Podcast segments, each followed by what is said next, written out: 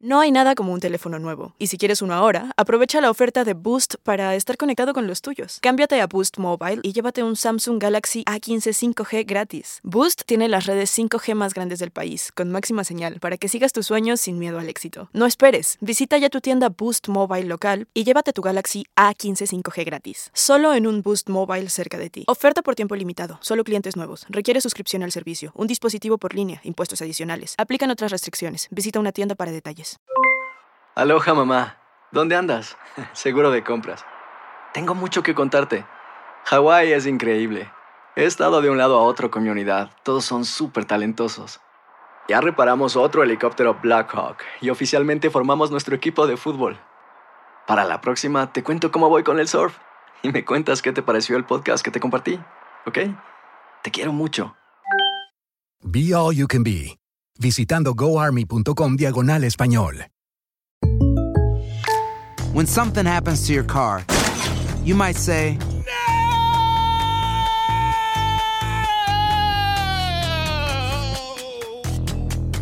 My car. but what you really need to say is something that can actually help. Like a good neighbor, State Farm is there. And just like that, State Farm is there to help you file your claim right on the State Farm mobile app. So just remember, like a good neighbor, State Farm is there. State Farm, Bloomington, Illinois. Si no sabes que el Spicy McCrispy tiene Spicy Pepper Sauce en el pan de arriba y en el pan de abajo, ¿qué sabes tú de la vida? Para, pa, pa, pa. Univision Audio. Enigma sin resolver es un podcast para mayores de edad. Algunos radioescuchas pueden encontrar el contenido del programa ofensivo. Se recomienda la discreción del radioescucha, especialmente para menores de edad.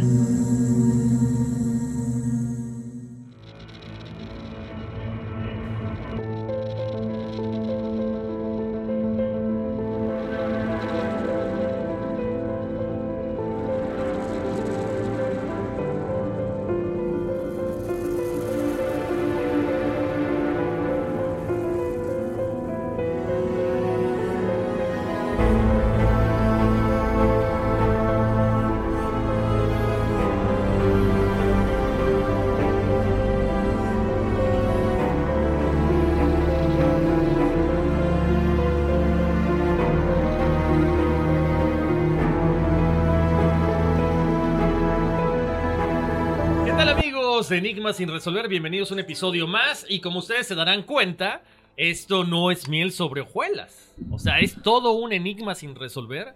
De repente el que no salgan bien los videos.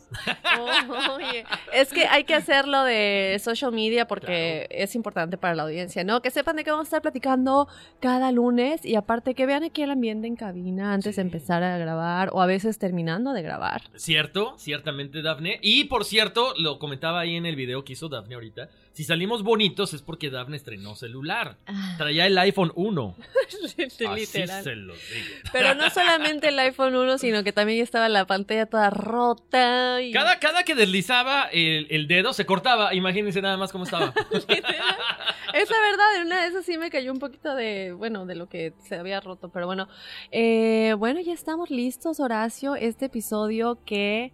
¿Cuánta información? Yo le digo, Horacio, y a ver si nos alcanza el tiempo, porque tenemos casi 20 hojas en nuestro guion. Eh, más lo que nosotros, bueno, obviamente lo que investigamos, nos gusta, pues, platicar al respecto, ¿no? No es nada más el guion y ya, obviamente. Ah, entonces va a estar muy bueno, oye. Exactamente, Daphne. Y por supuesto, como siempre, mandar un saludo muy especial a toda la gente que nos escucha. Ya no me voy a reír porque luego dicen que este, hasta ruidos raros hace el micrófono. No. No, pero, pero... Se, me hace que, se me hace que es tu teléfono. No me acuerdo el nombre de la chica. Porque todo el mundo dijo que no se oía mal. El- sí, hay- hubo gente que le contestó en el comentario. Eh, de todas maneras, ya lo estaremos checando en el proceso de la edición. Una disculpa si alguien más que lo escuche. Estaremos tratando de modular los niveles, porque a veces aquí Horacio sí se pone muy loco y grita y se ríe y parece que, bueno, me deja sorda en los audífonos. Traigo este, ¿cómo se llama? Micrófono integrado, entonces, no, imagínense. Oigan, no, pero en serio, el tema está muy bueno, como comentaba Daphne, hay mucha información este, para todos, para la gente que le gusta la cuestión científica, para que los que nos gustan las cuestiones más sobrenaturales, de todo un poco y sobre todo la cuestión de si no hubiera tantas cuestiones sobrenaturales, todo fuera científico, ahí estarían los barcos o ahí estarían los aviones, ¿no? Todos los restos. Pero no es así. ¿Qué pasará con todo esto? Así es. Y aparte, Horacio, vamos a estar platicando de una persona que estuvo en el Triángulo de las Bermudas intencionalmente. Esta mujer que es una aventurera y lo ha sido durante toda su vida. Y sus viajes, bueno, pues son como, bueno, ya lo platicaremos, pero muy largos, precisamente porque a ella le gusta tomarse el tiempo para ver las áreas, explorar y vivir de alguna manera cada instante. Y ella dijo, pues, ¿por qué no?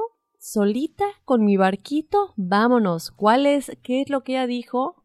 Lo único que les puedo adelantar es que dijo algo así.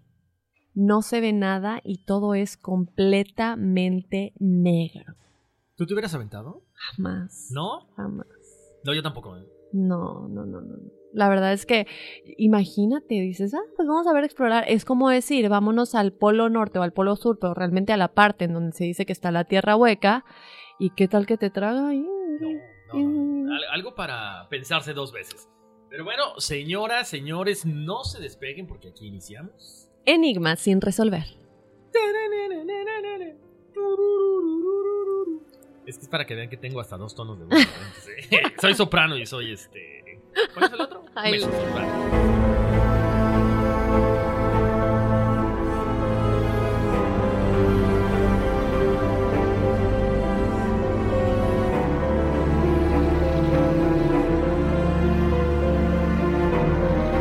Durante años el Triángulo de las Bermudas ha sido un lugar de investigación por las muchas desapariciones de naves y aviones. Por razones nunca esclarecidas, miles de embarcaciones han desaparecido cruzando esta superficie de aproximadamente un millón de kilómetros cuadrados entre Florida, Puerto Rico y las Bermudas. Todo comenzó en 1945 cuando una escuadrilla de aviones de guerra estadounidense desapareció sin dejar rastro, dando paso a otros casos donde se menciona actividad paranormal, puertas tridimensionales e incluso abducciones alienígenas. El nombre fue creado en 1953, cuando varios escritores publicaron la peligrosidad de la zona en sus artículos, dando origen a una serie de novelas e historias que hicieron de este lugar un verdadero misterio. Muchas de las embarcaciones que viajaban a Europa durante estos años pasaban continuamente por esta zona para aprovechar los vientos dominantes de la corriente del Golfo. Desafortunadamente, la mayoría de estas embarcaciones desaparecieron para siempre.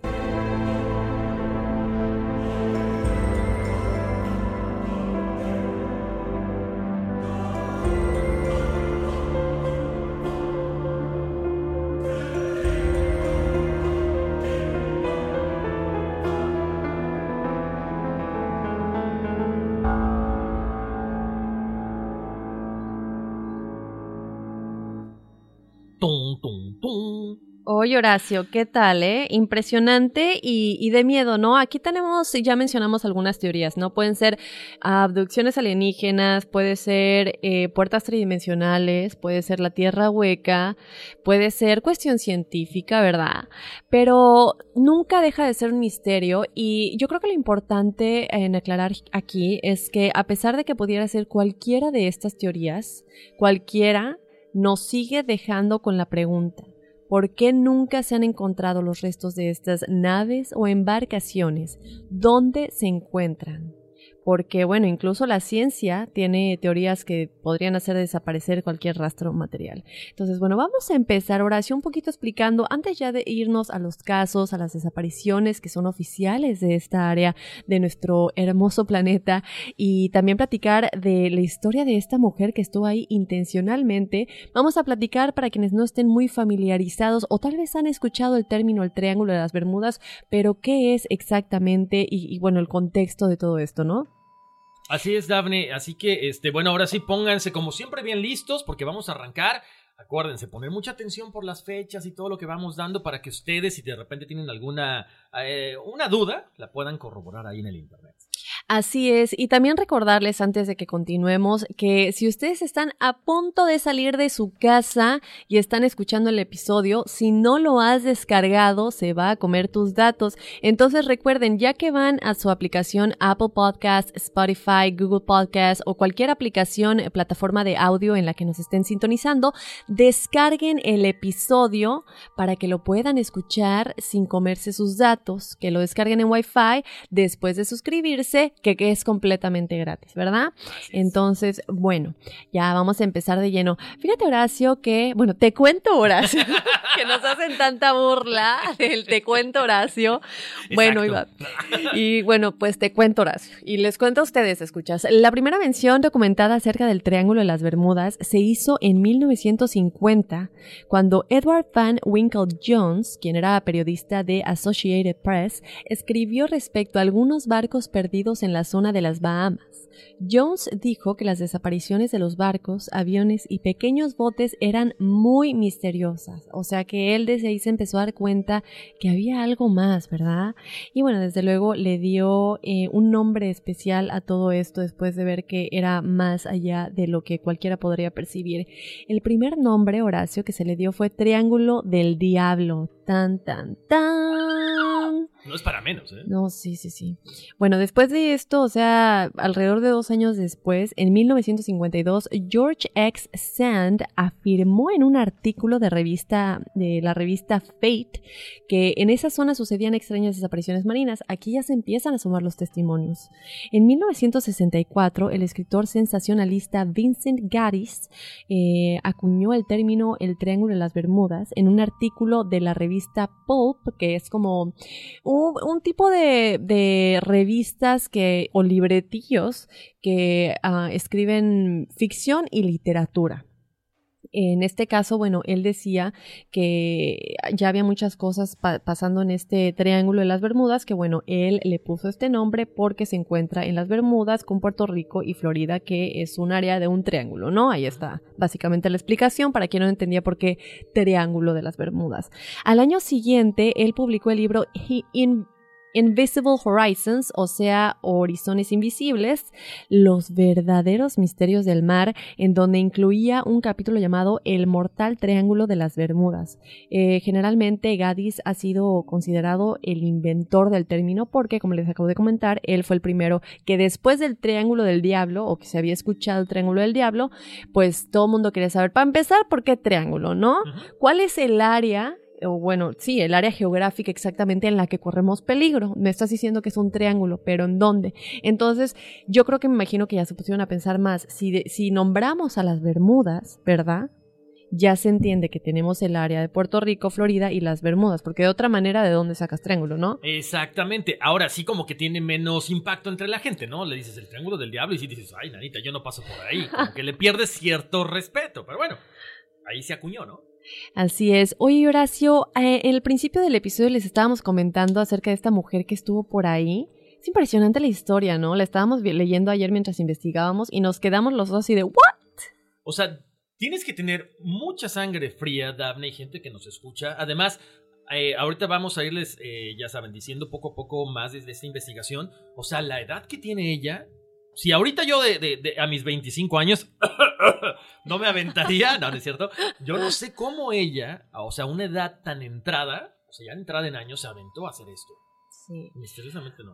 Pero igual, eh, yo creo que todos estos años, ella, ella tiene 74 años, ¿no? Es Aurora Canesa de 74 años. Yo creo que después de toda una vida, ya también tiene más credibilidad, ¿no? Porque ¿qué tanto no habrá ella ya vivido? Y lo que ella dice en esta experiencia es, nunca había vivido algo tan horroroso en mi vida, tan que me que me diera tanto miedo o, algo parecido. Y estamos hablando de cuántos años, toda una vida de viajes, de explorar, de aventurarse, y que alguien con esa experiencia viajera y aventurera aún se sorprenda, requiere de, un, de algo, de un fenómeno muy intenso, impresionante, creo yo. Exacto, porque ya, o sea, has recorrido el mundo entero en tu barco, o sea, no, nada te puede sorprender. Pero si de repente llegas y dices, ah, caray, espérame, algo aquí. Debe, debe ser una, una, sensación rara, ¿no? Una vibra medio extraña. Así que, bueno, comencemos porque eso está muy interesante. Así es, Horacio. Bueno, ella, eh, como les comentaba, es Aurora Canesa, de 74 años, y ella no es autora de libros de autoayuda o libros de viajes o de aventuras, porque vemos que muchos viajeros tienen sus blogs. No, ella simplemente lo hace porque le gusta vivir su vida de esa manera pero se le considera una gurú del mar, ¿no? Por todas las exploraciones que ha hecho. Bueno, te cuento que en 2010 partió desde Buenos Aires rumbo al Caribe, disfrutando como le gusta hacer en sus viajes y viajando poco a poco de lugar en lugar. Ella se detuvo en Brasil, Horacio, y siguió hasta San Martín, San Martín, hasta San Martín, donde zarparía para concretar el cruce del Atlántico.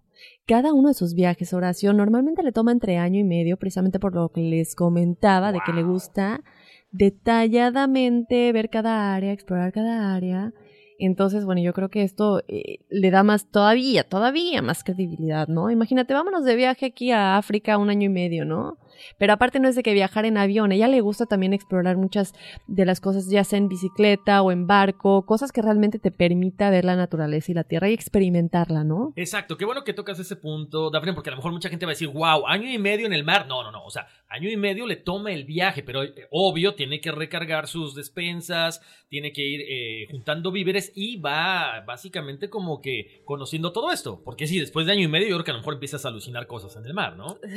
Sí, no, imagínate. Bueno, finalmente, en mayo del 2011, partió hacia la aventura tan esperada. Esto se refiere al cruce del Océano Atlántico.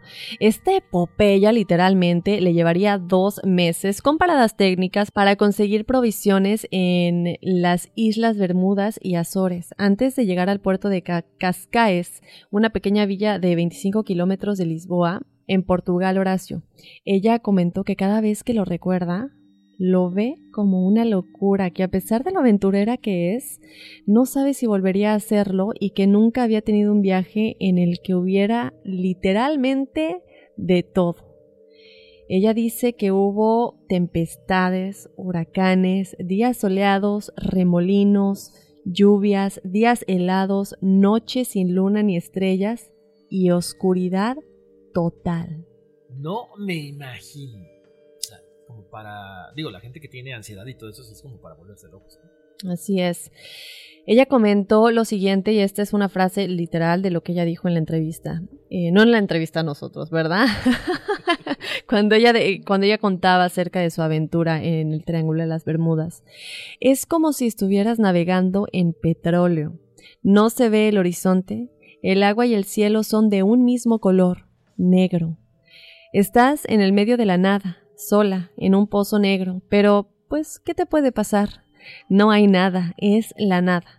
Después de darme cuenta de eso, dejé de sentir miedo. O sea, como decir, yo creo que ya llegué al fondo del fondo del fondo y después de esto no puede haber algo peor, ¿no? Exacto, yo creo que hay un momento que dices, bueno, ¿qué me puede pasar? Lo que mm. pase tiene que pasar, ya mejor me relajo y disfruto. Así es, bueno, o, tratar de disfrutar, ¿no? Yo creo. Eh, te cuento, Horacio, que el tramo de San Martín en las Bermudas, eh, del tramo de San Martín a las Bermudas recorrió unas 900 millas náuticas y se demoró 16 días únicamente en esta parte, ¿no? Ella comenta que fue una de las experiencias más terribles y terroríficas, literalmente, que ha vivido en su vida, que fue ahí cuando se dio cuenta que estaba cruzando por el Triángulo de las Bermudas.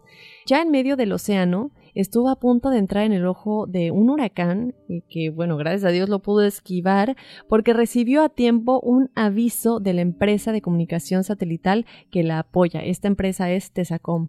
Desde las Islas Canarias le advirtieron que frenara el barco urgentemente, que lo tenía en sus narices, que el mar la iba a tragar si entraba al ojo. Ella declara lo siguiente.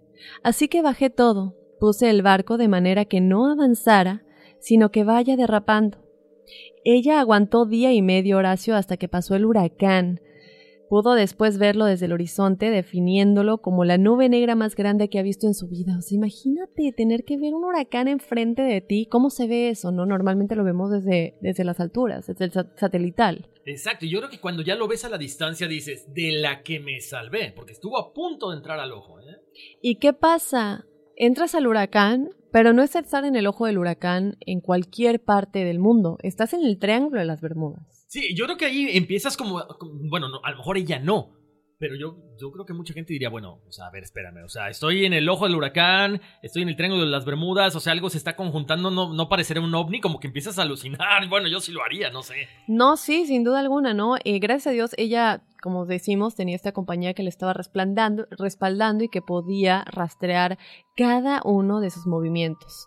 Comenta que al estar en el Triángulo de las Bermudas, eh, esto te hace estar alerta 24 horas, Horacio, y que no puedes ni parpadear. Ella dice que solo las tormentas son un peligro en el tamar.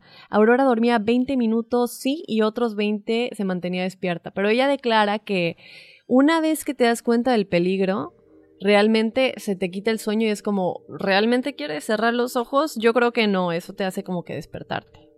Así es, ¿no? Yo creo que te hace estar más a la expectativa de lo que pueda llegar a suceder. Y bueno, importante conocer de buena fuente y de alguien tan experimentado lo que es estar en el Triángulo de las Bermudas durante un huracán. Ella, Horacio, declaró lo siguiente.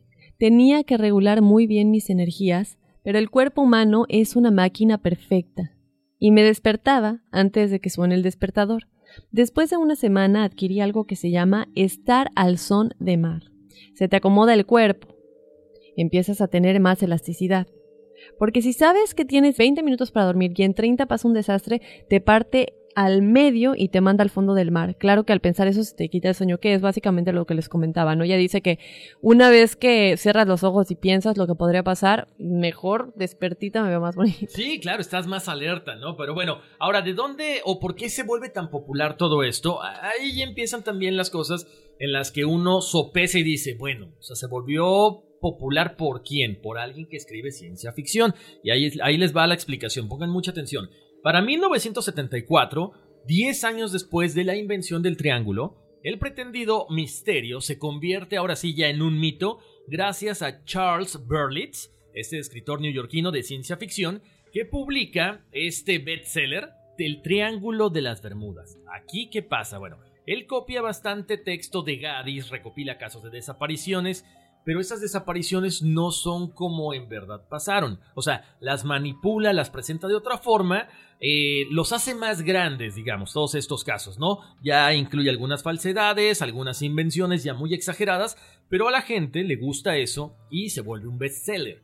El Triángulo de las Bermudas recibe el crédito de muchas desapariciones que ocurren muy lejos de los límites oficiales, ok, entre comillas, para que me entiendan, a la fecha se dice que unas 50 naves y 20 aviones se han perdido en esta área en particular del Océano Atlántico.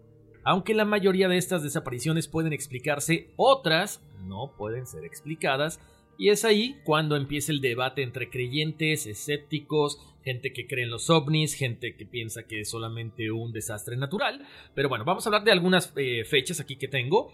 En 1909, en noviembre, The Spray, un pequeño yate del aventurero canadiense Joshua Slocum, eh, desaparece.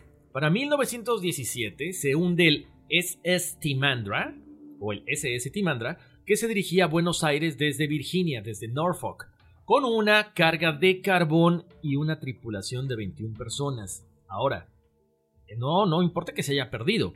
Lo interesante del caso es que no emite ninguna señal de radio a pesar de que ya contaban con la capacidad para eso.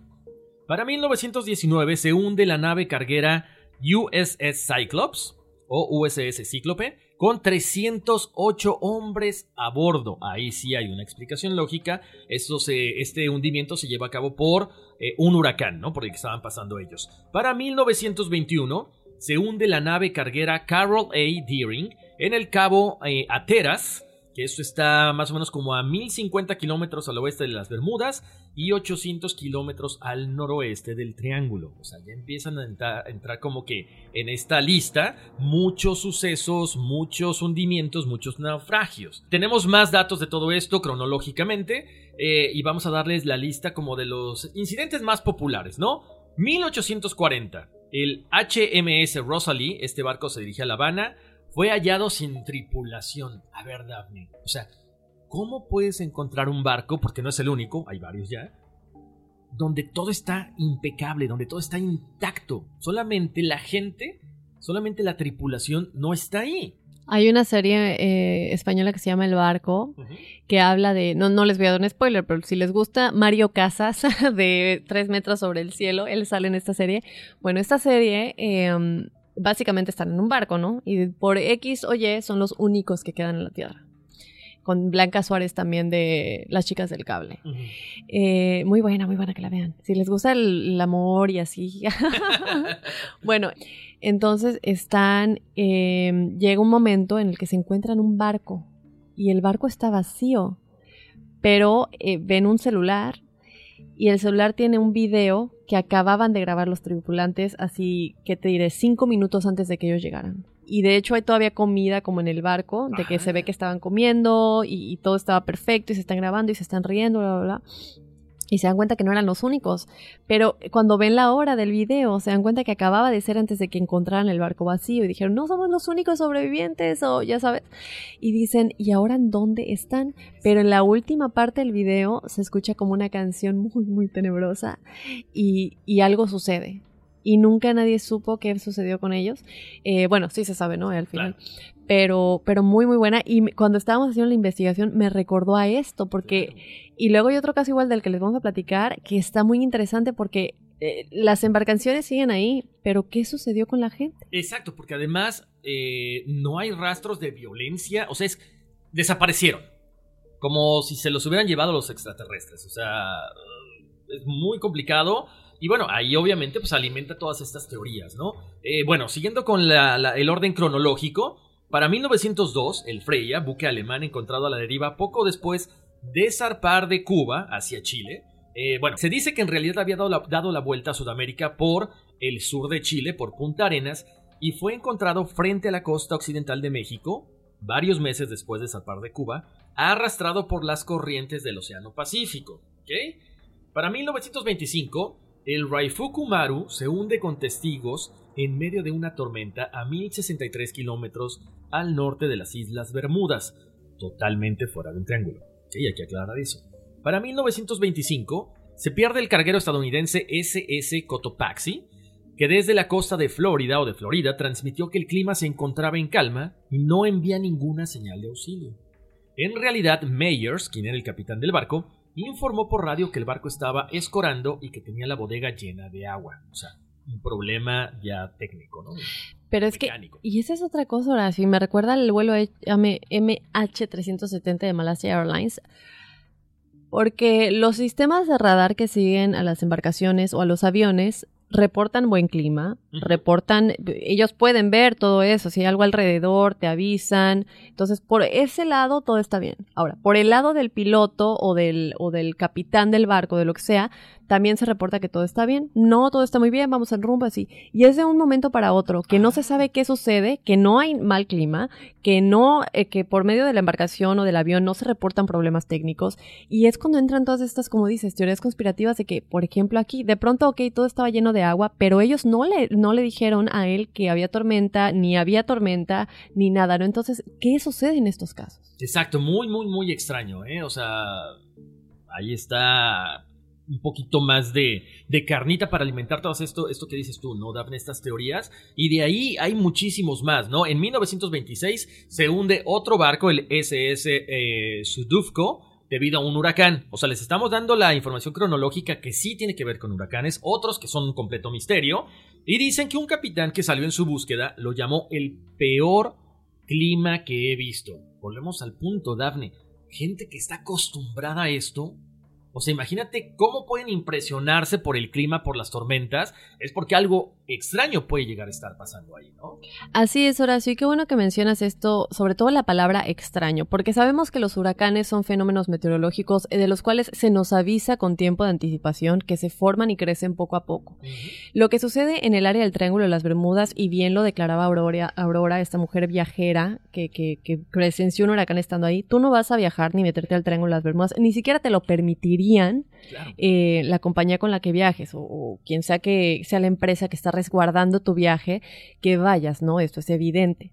Lo que, y lo que ella declaró igual es que en esta área de pronto hay fenómenos meteorológicos de los cuales no se nos puede avisar tales, tales como huracanes. A lo mejor no son los huracanes tan enormes que conocemos, pero es algo similar y se le da la palabra por el tipo de remolino que forman, ¿no? Pero evidentemente, por ejemplo, aquí vemos otro caso de este que nos platicas de SS Sudufco, que lo describen como un huracán que sucede, pero obviamente si esto se hubiera predicho en, en, en, términos meteorológicos, no se le hubiera permitido viajar. Entonces, ya estando ahí, ¿qué es lo que sucede? ¿Qué son estas cosas y tormentas y de, de, de todo, ¿no? Que, que, puede pasar de un momento a otro. ¿Será como una, como una alarma, Dafne? ¿Como una alerta de que te tienes que alejar? Y de que si no te alejas, o sea, algo, algo te pasa?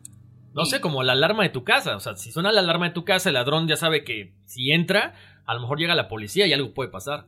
Claro, pero... ¿Será que los alienígenas en sus bases, porque digo, es como esta alerta, esta alarma de decir, hey, hey, hey, no, no te metas más o puedes hundirte?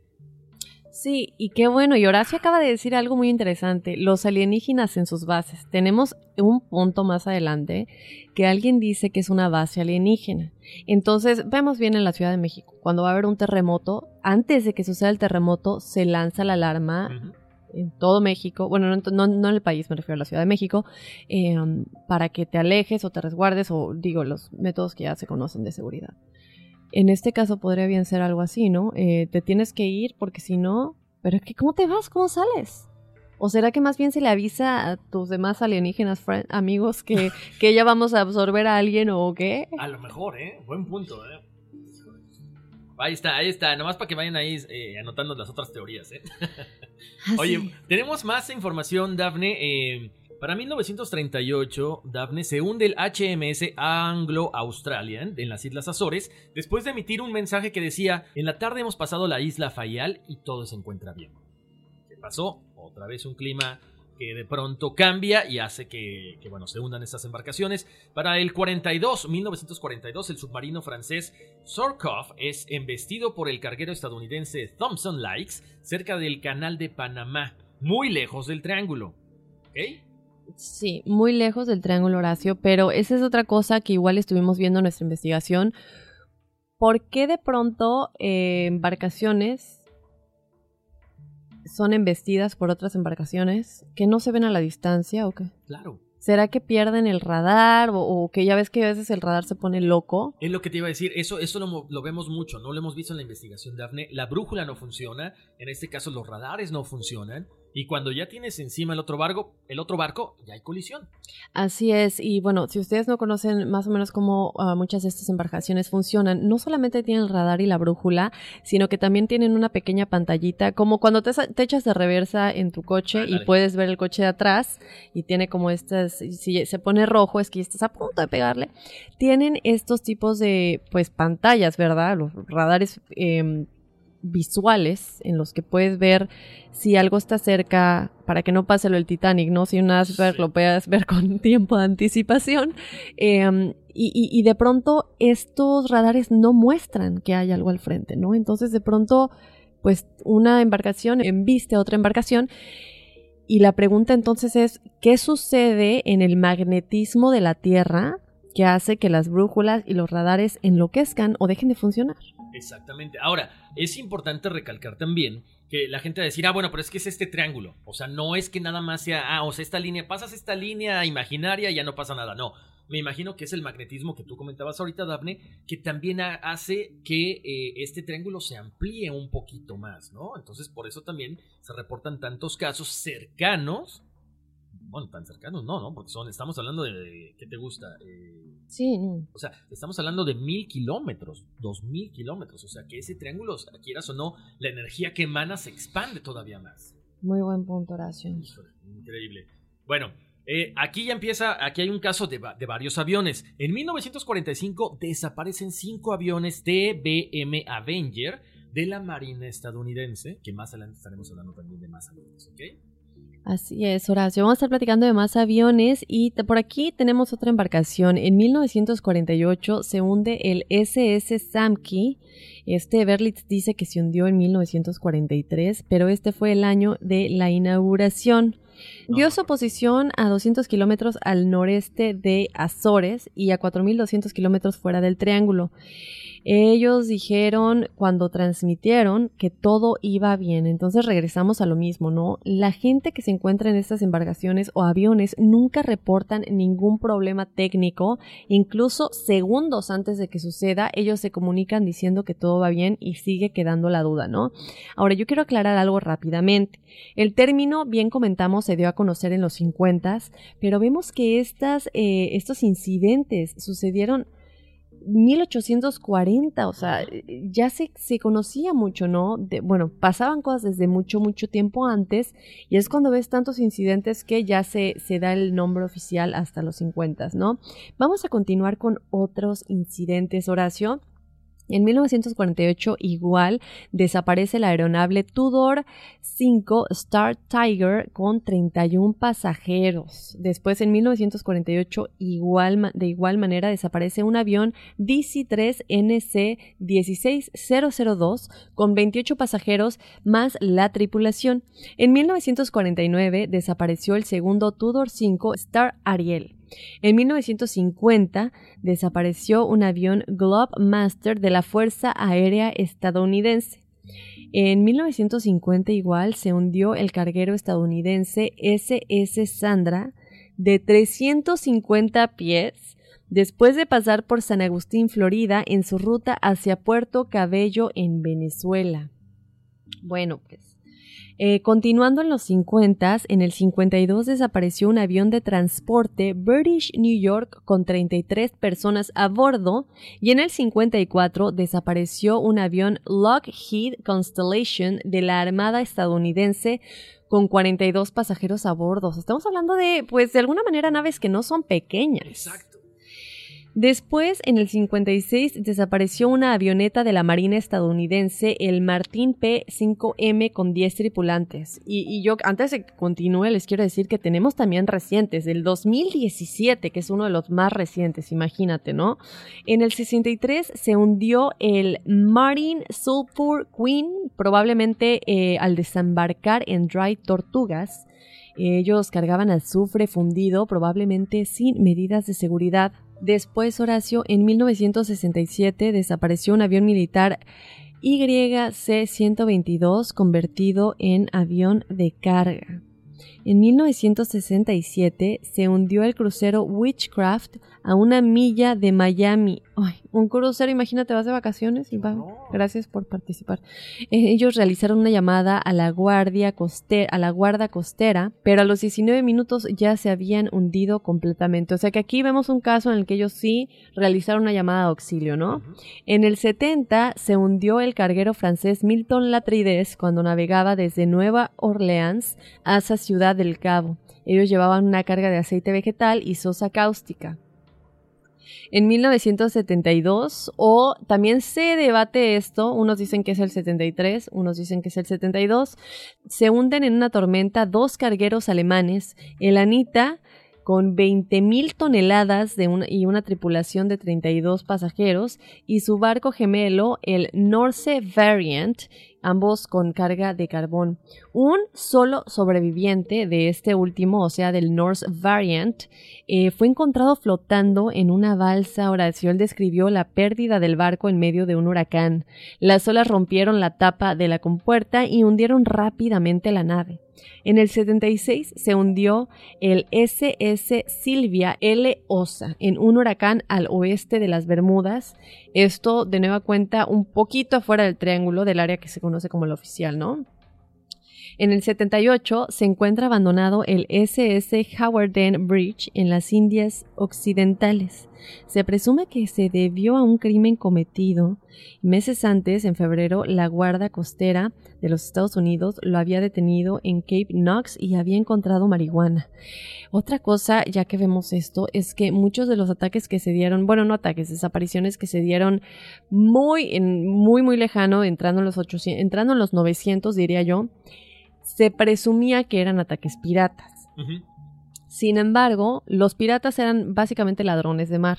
¿verdad? Así como los que ven que entras a tu casa, bueno, pues en ese tiempo, claro que... No traían el perico, no eran así, ¿eh? ¿Cómo sabemos que no? Igual y sí. Bueno, hay gente que los retrata así, ¿eh? Sí, con Estos la eran banda en el piratas ojo. más modernos. Ah, entonces, eh, así como bueno, lamentablemente ocurren muchos asaltos en las calles, en los coches y todo eso, así era exactamente igual. Asaltos de barcos, básicamente. Habría que hacer un enigma de los piratas, estaría padre, ¿no? Estaría muy bueno. Entonces, eh, en, en todas las embarcaciones en las que se presumía la teoría de piratas, todo estaba ahí. O sea, no se habían robado nada. Exacto, o sea, el pirata va por el barco y va por el contenido. Y No le importan las vidas a final de cuentas, es lo que yo creo que deja ahí, ¿no? O a lo mejor sí le importan las vidas, pero deja los cadáveres, ¿para qué te los vas a llevar? Exactamente. La cosa aquí es que O se ve... el, el- el, no sé, el rastro de alguna pelea. Debe de haber por lo menos rastros de sangre o algo por el estilo, ¿no? Exacto. Entonces, yo quiero que aclaremos eso muy bien. Es que en las, en las embarcaciones en las que había tal vez la teoría conspirativa de que hubiera, o de, si ustedes lo pensaron, sí dice la investigación, los documentos que vimos y documentales igual, perdón, que no hay rastro pirata. Entonces, bueno, esta teoría queda descartada y sigue siendo un misterio, ¿no? Bueno, pues vámonos ya al 1980, que es cuando se hunde el SS Poet en un huracán cuando transportaba granos hacia Egipto. Posteriormente, en el 95, se hunde el carguero Jamanik K, construido en el 43, que bueno, pues sí, ya estaba muy, muy viejito, ¿verdad? Digo, estás viajando en el 95 y te construyeron en el 43. Me imagino que le daban de mantenimiento, ¿no? Pero igual, esto fue tras zarpar el cabo haitiano. En el 97, o sea, ya bastante cerquita, se hunde un yate alemán. Después, en el 99, se hunde el carguero Génesis después de zarpar del puerto de San Vicente. Su carga incluía 465 toneladas de tanques de agua, tablas, hormigón y ladrillos. Informó de problemas con una bomba de achique un poco antes de perder el contacto. Se realizó una infructuosa búsqueda en un área de 85 mil kilómetros, o sea, 33 mil millas cuadradas. Algunos otros barcos, Horacio, que han desaparecido han sido el Atlanta, que son barcos muy famosos. Si usted le suena el nombre a alguno, qué bueno. Si no, aquí está Google y van a ver que eran barcos muy, muy conocidos. El Atalanta, el Connemara 4, Gloria Colite, John and Mary, Rubicon, que este fue desaparecido en medio de una tormenta tropical. Aunque Berlitz, que es el, famoso escritor que también dio a conocer el término, afirma que desapareció en un clima normal. O sea que también entra el debate aquí, ¿no? y el vuelo 19 que fue en 1945. Entonces, bueno, y están unos de los más famosos, pero esos no son todos chicos. Ahorita les vamos a contar de las cinco desapariciones más misteriosas, que son como las más famosas y que sí ocurrió en el Triángulo de las Bermudas y que no se encuentra explicación. Bueno, ahora vamos a hablar también de eh, algunos aviones que se han perdido. Dafne lo mencionábamos hace ratito. Pero bueno, el TBM Avenger volando en formación es uno de los incidentes más conocidos y yo creo que el más famoso del Triángulo de, la- el del Triángulo de las Bermudas. Y es acerca de la pérdida de un escuadrón de cinco bombarderos de la Marina de los Estados Unidos durante un vuelo de entrenamiento que sale de Fort Lauderdale el 5 de diciembre de 1945. De acuerdo con el escritor fantástico Charles Berlitz, que ya hemos, ya hemos comentado que algunos casos se los inventó también, él dice que eh, varios aviadores navales simplemente desaparecieron después de que informaran de varios efectos visuales extraños. Tan, tan, tan. ¿Ovnis acaso? Bueno, una afirmación que dicen otras personas, los que lo refutan, que no es completamente acertada, ¿ok? Berlitz afirma que debido a que los restos de los TBM Avenger de estos aviones flotarían por lar- largos periodos de tiempo, tenían que haber sido encontrados al día siguiente de que caen, considerando que esos días se registraron con marea tranquila y cielo despejado. Siempre hay dos partes en la historia, ¿no? El que cuenta la historia y el que el, otro que tiene que sacar la historia oficial. Pero bueno, aquí les traemos todas las teorías para que ustedes, eh, bueno, tomen una, tengan una respuesta, ¿no? Sin embargo, no solo no pudieron ser encontrados los restos de los aviones, sino que un avión de búsqueda y rescate que la Marina manda, ¿qué pasa? También se pierde. O sea, mandas un avión a buscar cinco aviones y se pierde, ahí ya está muy extraño, ¿no? Volvemos al punto de que, o sea, algo está manipulando a todas estas cosas, todas estas energías. Sí, Horacio, rápidamente. Hay que decir, de que algo pasa, algo pasa. Sí. No importa lo que sea, porque hay gente que no cree en el Triángulo de las Bermudas y tantas desapariciones no puede ser, o sea, no existe, ¿sabes? Es muchísimo y por algo se evita. Algo pasa, algo pasa, ya sea ovnis, ya sea sobrenatural, ya sea lo que dice la ciencia, ya sea, eh, ¿qué dijimos? La tierra hueca, lo que sea, de que algo pasa, algo sucede y esto está muy tenebroso, o sea, yo estoy impactada. Además, ¿sabes qué, Daphne? Ok, si ya se hundió, si ya se cayó un avión, ¿por qué siempre eh, queda como que siempre queda esa intriga de, ok, ¿qué fue lo que pasó en este, en este accidente? ¿Qué es lo que dice la Marina? ¿O causas o, re- o razones desconocidas provocaron este accidente? O sea, ni siquiera ellos saben y mejor como que lo archivan. O sea, ahí están tratando de esconder algo definitivamente, ¿no? Bueno, pues mientras que algunos hechos de la versión de Berlitz son muy exactos, no describe muchos detalles, o sea, también eh, hay que recordar que eran otros tiempos, eran los 40, e inicios de los 50, entonces tampoco había tanta información como ahora. La visión de un experimentado escuadrón de aviones de combate perdiéndose en una tarde soleada donde no pasa nada, con un piloto o con un capitán experimentado, como que es un poquito inexacta. Pero cuando se recibe la última transmisión del vuelo 19, ya en ese momento había comenzado un tiempo tormentoso. O sea, ¿por qué vas eh, volando con un cielo despejado y de pronto cae la tormenta? Increíble pero cierto. Ahí está. Bueno, chéquense nada más, a esto iba, que es muy importante que tomen en cuenta. El líder del vuelo era el teniente Charles Carroll Taylor, que tenía experiencia de combate y un tiempo de vuelo muy significativo. Además, al mismo tiempo, tenía poca experiencia en esa área en particular. Pero bueno, o sea, eres un piloto con muchas horas de, de experiencia, traes un grupo de aprendices a tu mando, pero todo mundo para agarrar un avión tiene que tener cier- cierta experiencia y tienen, eh, o sea, estamos hablando de gente de la Marina, o sea, no es cualquier persona que se sube en su avioneta y que es amateur y que quiere ser piloto, para nada. Taylor fue descrito como un líder calmado y confiado, pero las transmisiones de radio del vuelo 19 revelaron a un Taylor desorientado. No tenía confianza a la hora de tomar decisiones y estaba comple- completamente perdido. Me, me remonto, Daphne, rapidísimo, que te vi que me ibas a decir algo. No, sí, sí. En, en la, en- en la serie esta de Project, ah, Project Blue, Blue Book, ahí pasa lo mismo. Hasta el más experimentado piloto, en cuanto ve algo o en cuanto algo empieza a suceder a su alrededor, están desorientados, no saben qué pasa. Una, la brújula no funciona.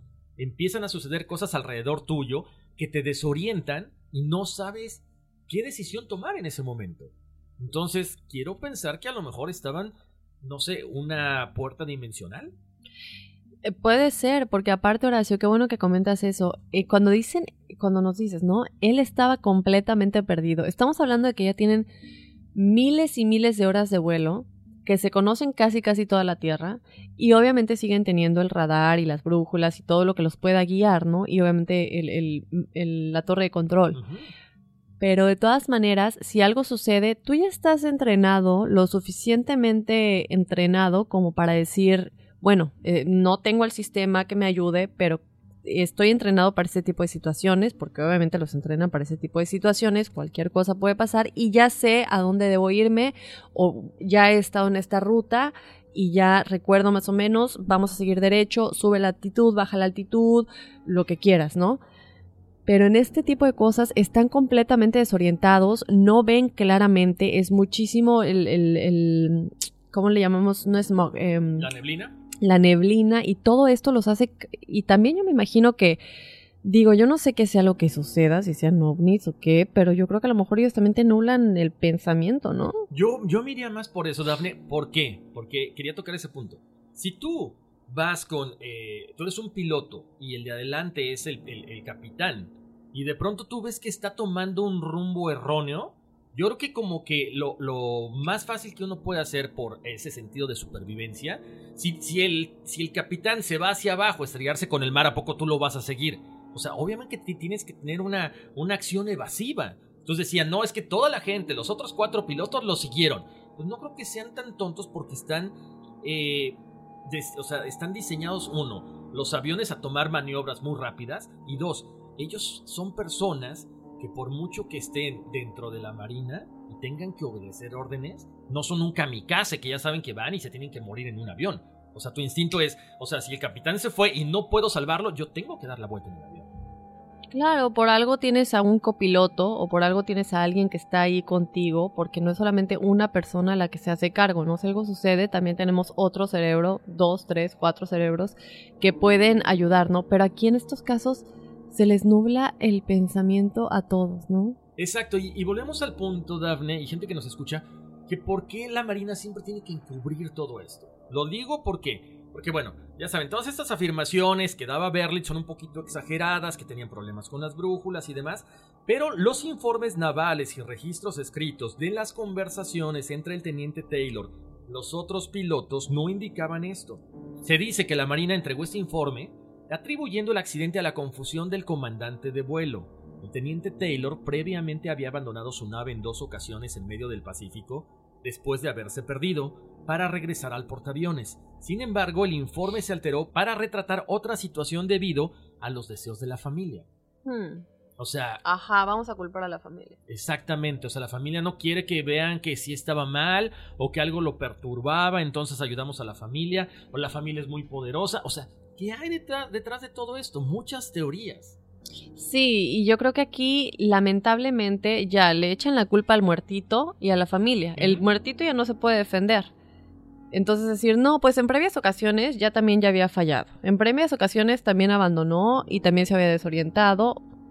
Y, no hay quien, ¿cómo vas a defender ese punto de vista si estás muerto? Exacto, entonces ya lo dejas como que un error humano. Aquí no hay nada, no pasa nada sobrenatural, ni mucho menos. Ahora, volvemos al punto de Berlitz, que él siempre también eh, exageraba las historias, porque se dice también, Daphne, es que las naves, que estas, estos aviones que se pierden en el, en el Triángulo de las Bermudas, no eran diseñados para el amarizaje, ¿no? Ok, o sea, era en cuanto el avión caía en el mar, ¡pum!, se hundía. Dicen que quizá por eso también, o sea, te digo, como que tratan de buscarle siempre la teoría de que no fue nada sobrenatural. O sea, el avión estaba diseñado que en cuanto tocara el agua, se hundía. Ah, y, bien lo vemos con las sirenas, ¿no?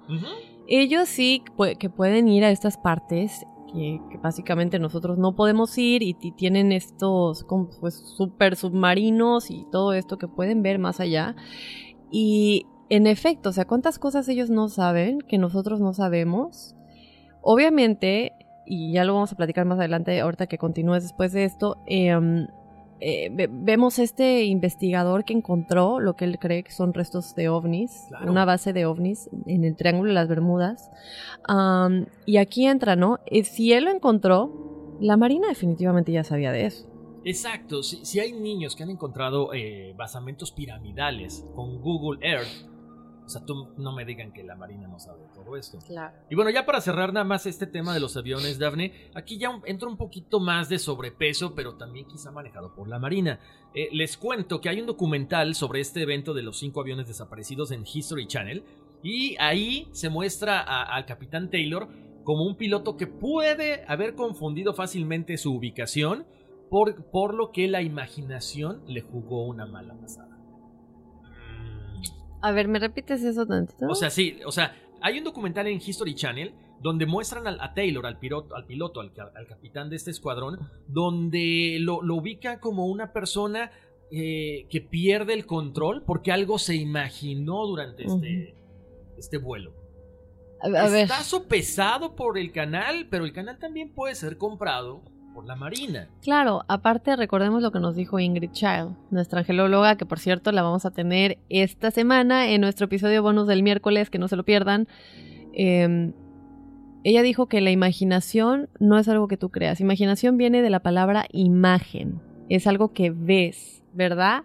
Entonces cualquier cosa que nosotros nos imaginemos puede existir, ya sea nuestra mente porque lo estamos creando o físicamente. Entonces, el hecho de que ellos digan que se imaginó algo, a lo mejor es porque realmente tuvo una imagen real en su cabeza, que quién le puso ahí, o tal vez una imagen física, Horacio.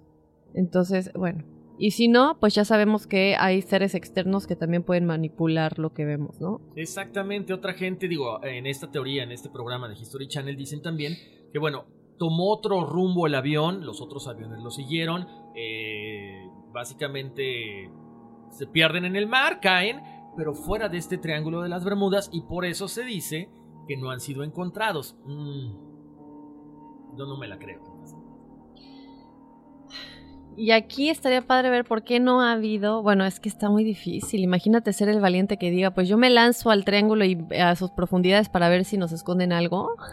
Capaz que te matan en el intento, ¿no? Espérame, a, ver, te voy, a, te voy a contar algo, Daphne. Tú estás muy morrilla, muy chiquilla. Es más, creo que no habías nacido. No, ubicas bien a David Copperfield, este famoso mago. Sí. Sí, bueno. Este mago, yo soy fanático de él, me encanta. Y hace mucho en México pasaban mucho sus programas. Para que me ubique la gente, es el mago que desapareció la Estatua de la Libertad. Bueno, es un truco, ¿no? Desaparece la Estatua de la Libertad. ¿Pero sí la desapareció? Bueno, sí, o sea, tú lo ves en la televisión, de hecho lo podemos ver en, YouTube. Y este, desaparece la Estatua de la Libertad. Pero no es que digas, wow, o sea, chimpum pan, tortillas, papas y desapareció, ¿no? o, o, abra cadabra y desapareció. No. Tienes hambre. Exactamente. desaparece la Estatua de la Libertad en una ocasión. Desaparece un Boeing 727, de los más grandes. Cruza la muralla china de lado a lado Digo, esos son trucos, ¿no? Porque no lo ves como, sino que ponen una manta, una luz y él atraviesa la muralla. Y en una ocasión, él aparece un barco que tenía mucho tiempo desaparecido en el Triángulo de las Bermudas. Ojo, es un truco. Te lo pongo así en esta perspectiva, David. Este, este programa fue visto a nivel mundial. Él crea un... Bueno, se ubica cerca del Triángulo de las Bermudas y anuncia que uno de los barcos más famosos, pequeño, como un yate, haz de cuenta, va a, él va a aparecer este, este, este barco, ¿no? En el programa de televisión. Eh, hay una estructura con unas cortinas, pero tú estás viendo el mar, o sea, hay una cámara, ahí te va, hay, una, hay un barco con cámara, uno o dos barcos con cámaras filmándolo, hay una plataforma donde de pronto esta, esta, esta plataforma flotante sube las cortinas y después de unos segundos las bajan y está el tipo, David Copperfield, encima de un barco como un barco ya viejo. En ese momento, misteriosamente, se empieza a incendiar el barco y él salta al mar. Y después de eso, pasan meses sin que él diera una entrevista. A lo mejor es parte de la magia, es parte del truco. Pero él no vuelve a comentar nada acerca de este truco específicamente en ajá, pero igual, aparte, ¿cómo, ¿cómo le dijo voy a aparecer este barco que está desaparecido? ¿Cómo se sabía que era exactamente ese barco? O sea, ¿había como alguna definición del barco, descripción? Sí, había ¿sabes qué? Como era un barco ya más moderno, un pequeño yate, ya había una descripción, ¿no? Ahora, lo importante es que, te digo, yo sé que es un truco, a lo mejor una ilusión óptica, baja, o sea, están abajo las cortinas, suben las cortinas y en ese momento aparece un barco en menos de 20 segundos. Ajá, o sea, ¿cómo hacen eso? Eh, yo no tengo entendido. ¿Por qué? Porque digo, hay unas explicaciones lógicas a cómo, este, de, cómo él desaparece el Estatua de la Libertad, de cómo él cruza la muralla china, de cómo él desaparece el Boeing 727. Pero ¿cómo puedes lograr aparecer un barco de la nada en medio del océano? ¿Ok? Bueno, yo se los dejo ahí de tarea. Espérame. A ver, a mí ya me dejaste aquí. ya me puse aquí a buscar lo del Estatua de la Libertad.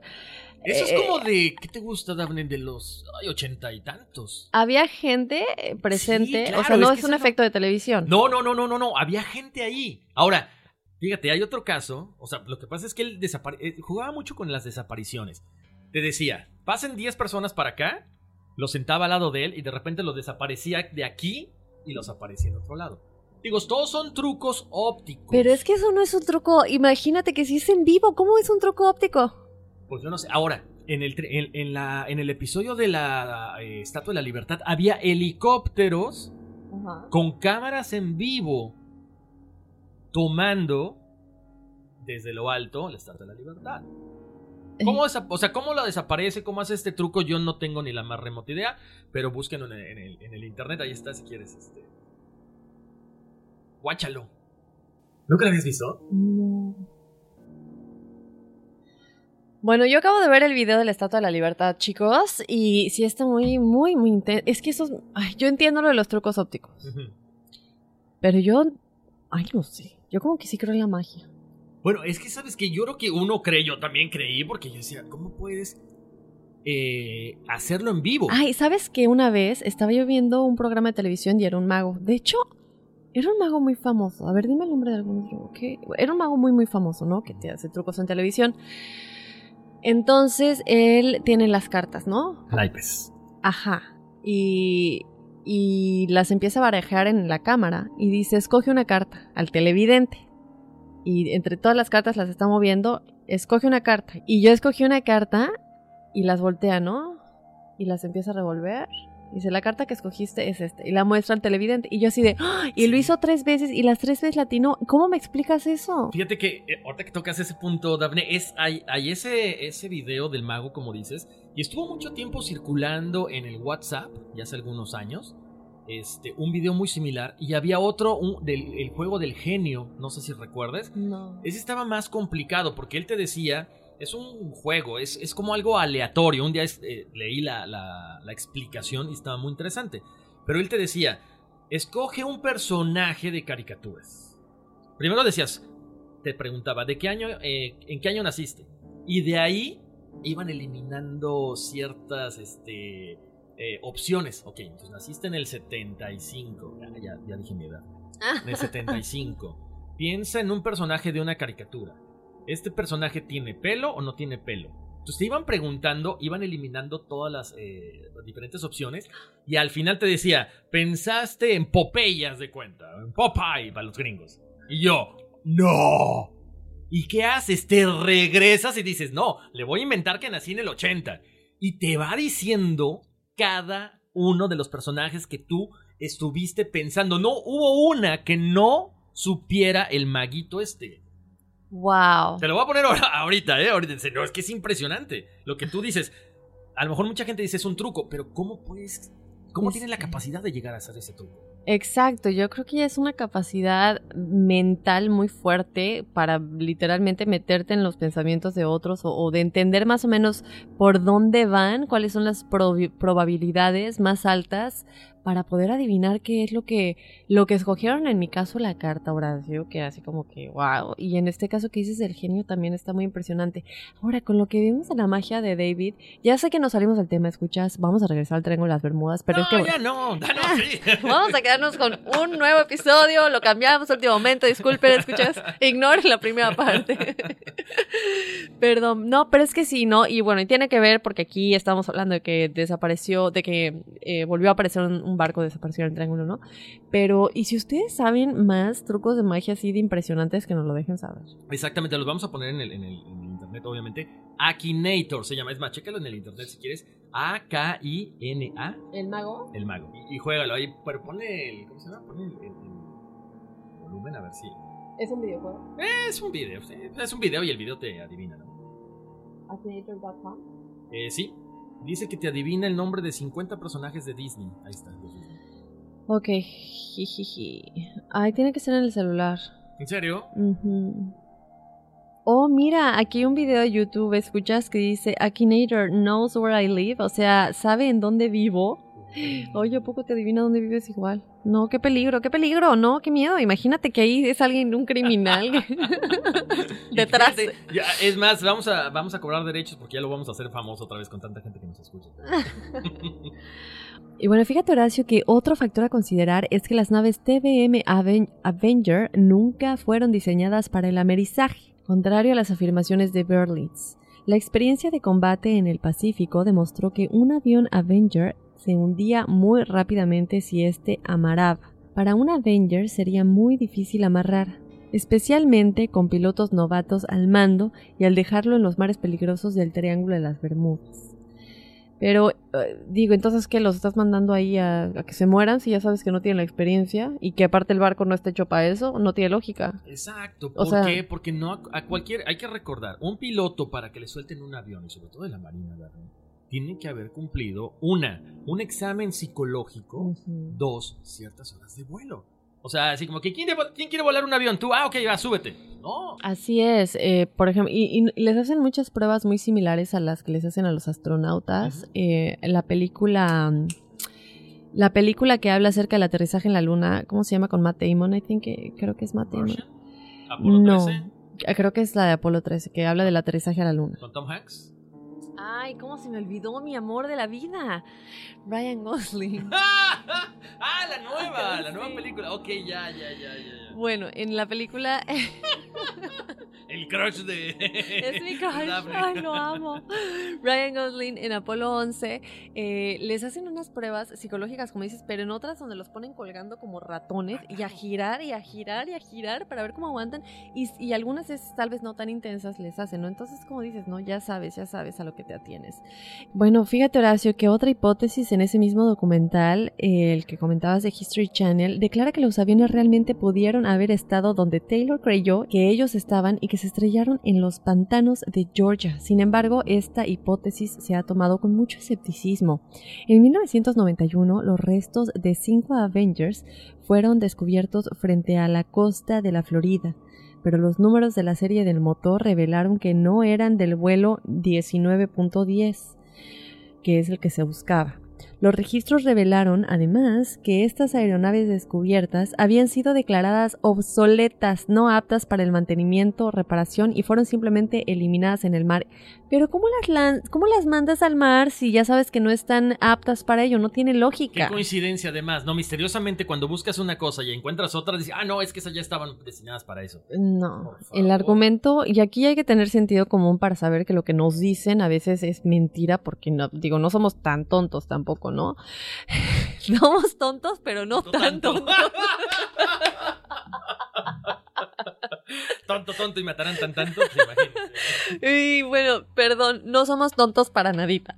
Los registros también mostraron, Horacio, accidentes del entrenamiento entre 1942 y 1945 que representaron la pérdida de 95 elementos del personal de la aviación de NAS Fort Lauderdale 11, que es el entrenamiento. Las investigaciones han ido ampliando su ámbito para incluir más al este en el Océano Atlántico, pero los restos del vuelo 19 todavía no han sido confirmados como encontrados. O sea que aquí viene lo que dijo Horacio hace un momento. Ya empezaron a extender lo que es el área del Triángulo de las Bermudas porque muchas eh, aviaciones, embarcaciones eh, se siguen perdiendo y no tiene sentido, ¿no? Entonces, pues hay que ampliar, hay que ampliar el área. Un hidroavión de rescate PBM Mariner también desapareció sin dejar rastro durante la búsqueda del vuelo 19, tal como Berlitz declaró en su libro. O sea que aquí empezamos a ver que sí decía muchas cosas ciertas, que se lean el libro chicos.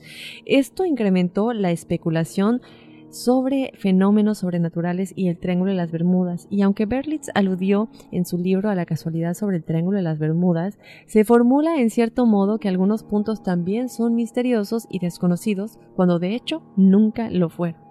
El SS Gaines Mill informó de una explosión por encima del agua poco después de que despegó el PBM Mariner en el lugar donde debía de estar este.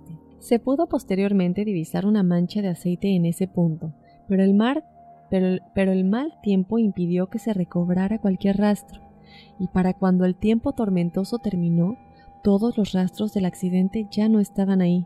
El escenario más probable fue que una fuga de combustible causó la explosión que desintegró por completo el avión. Qué conveniente, ¿eh? Me gustan sus teorías, ¿no? Pero es que siempre, o sea... O sea, no hay una explicación lógica. Ah, explotó y es imposible recobrar un pequeño rastro de esta nave. Hmm.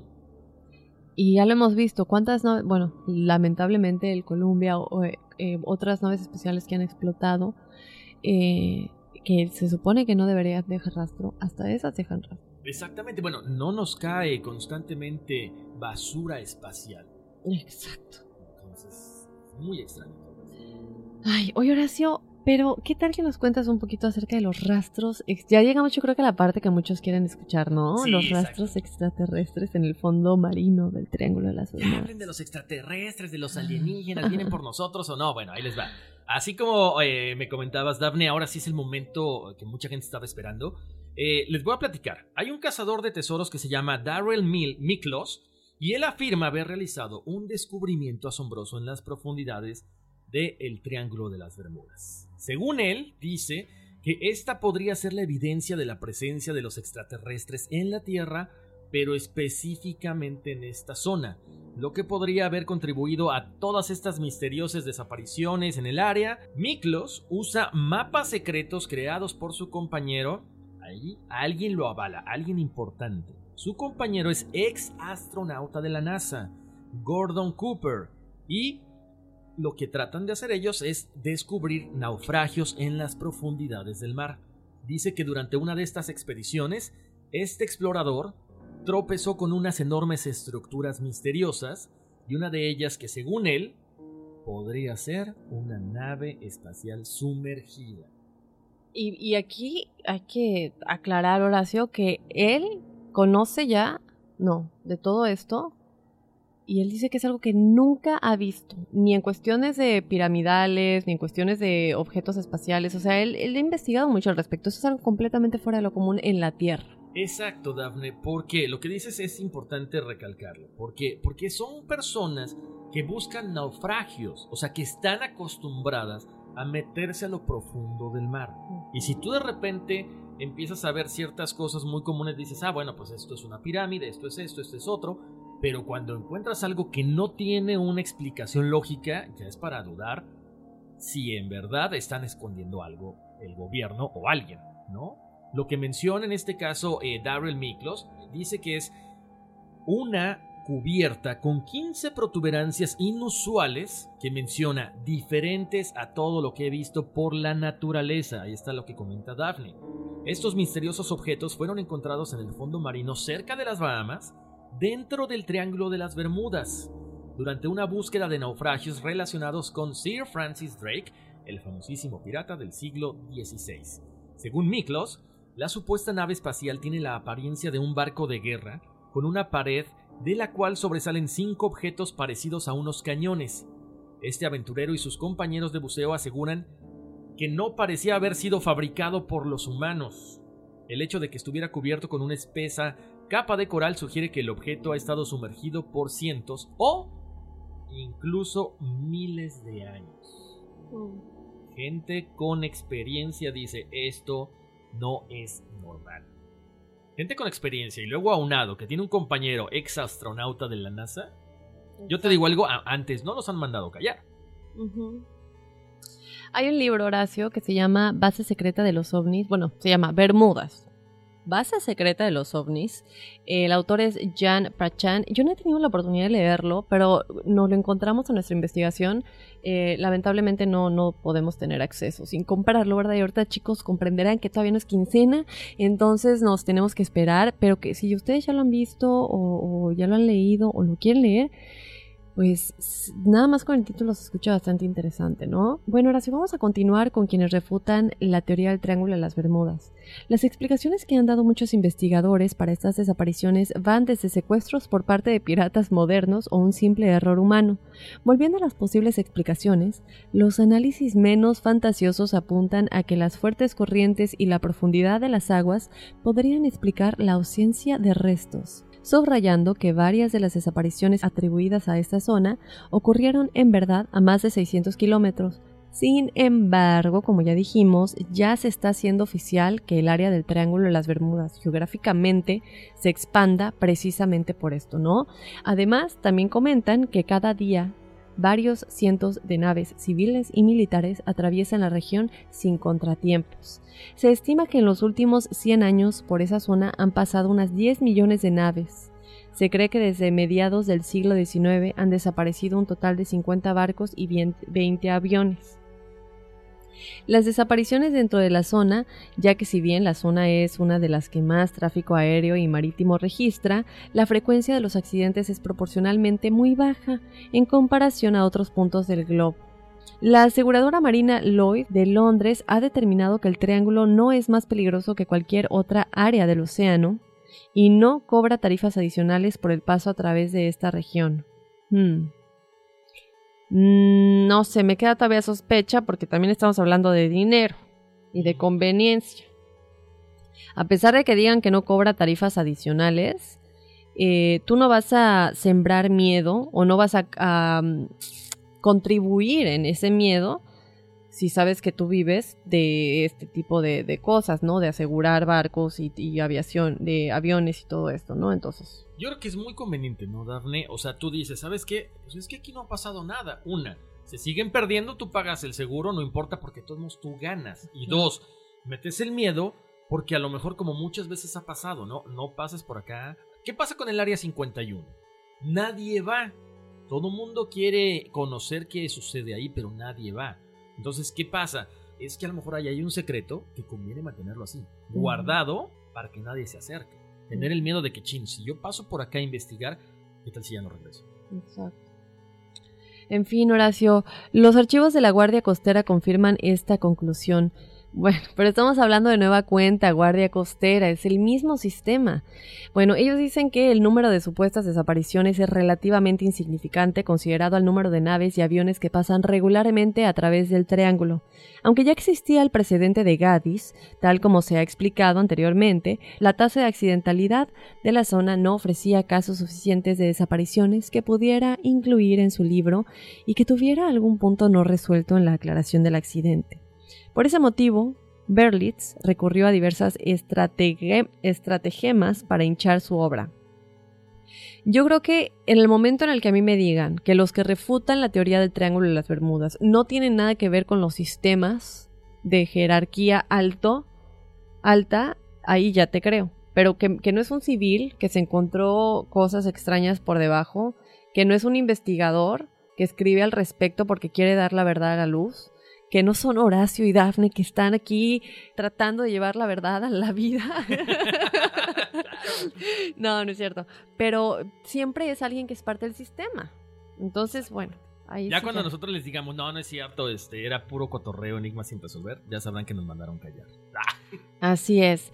Bueno, Horacio, ¿qué te parece si continuamos un poquito platicándole a la gente cuáles son las respuestas racionales de lo que se dice al respecto? O sea, Sí, tú me dices extraterrestres, me dices que eh, fenómenos sobrenaturales que pasan de un momento a otro, pero ¿qué sería lo racional?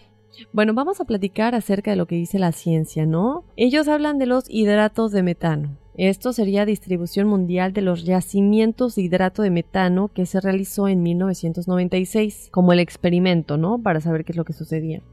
Una explicación de algunas de las desapariciones apunta a la presencia de vastos yacimientos de hidratos de metano bajo las placas continentales.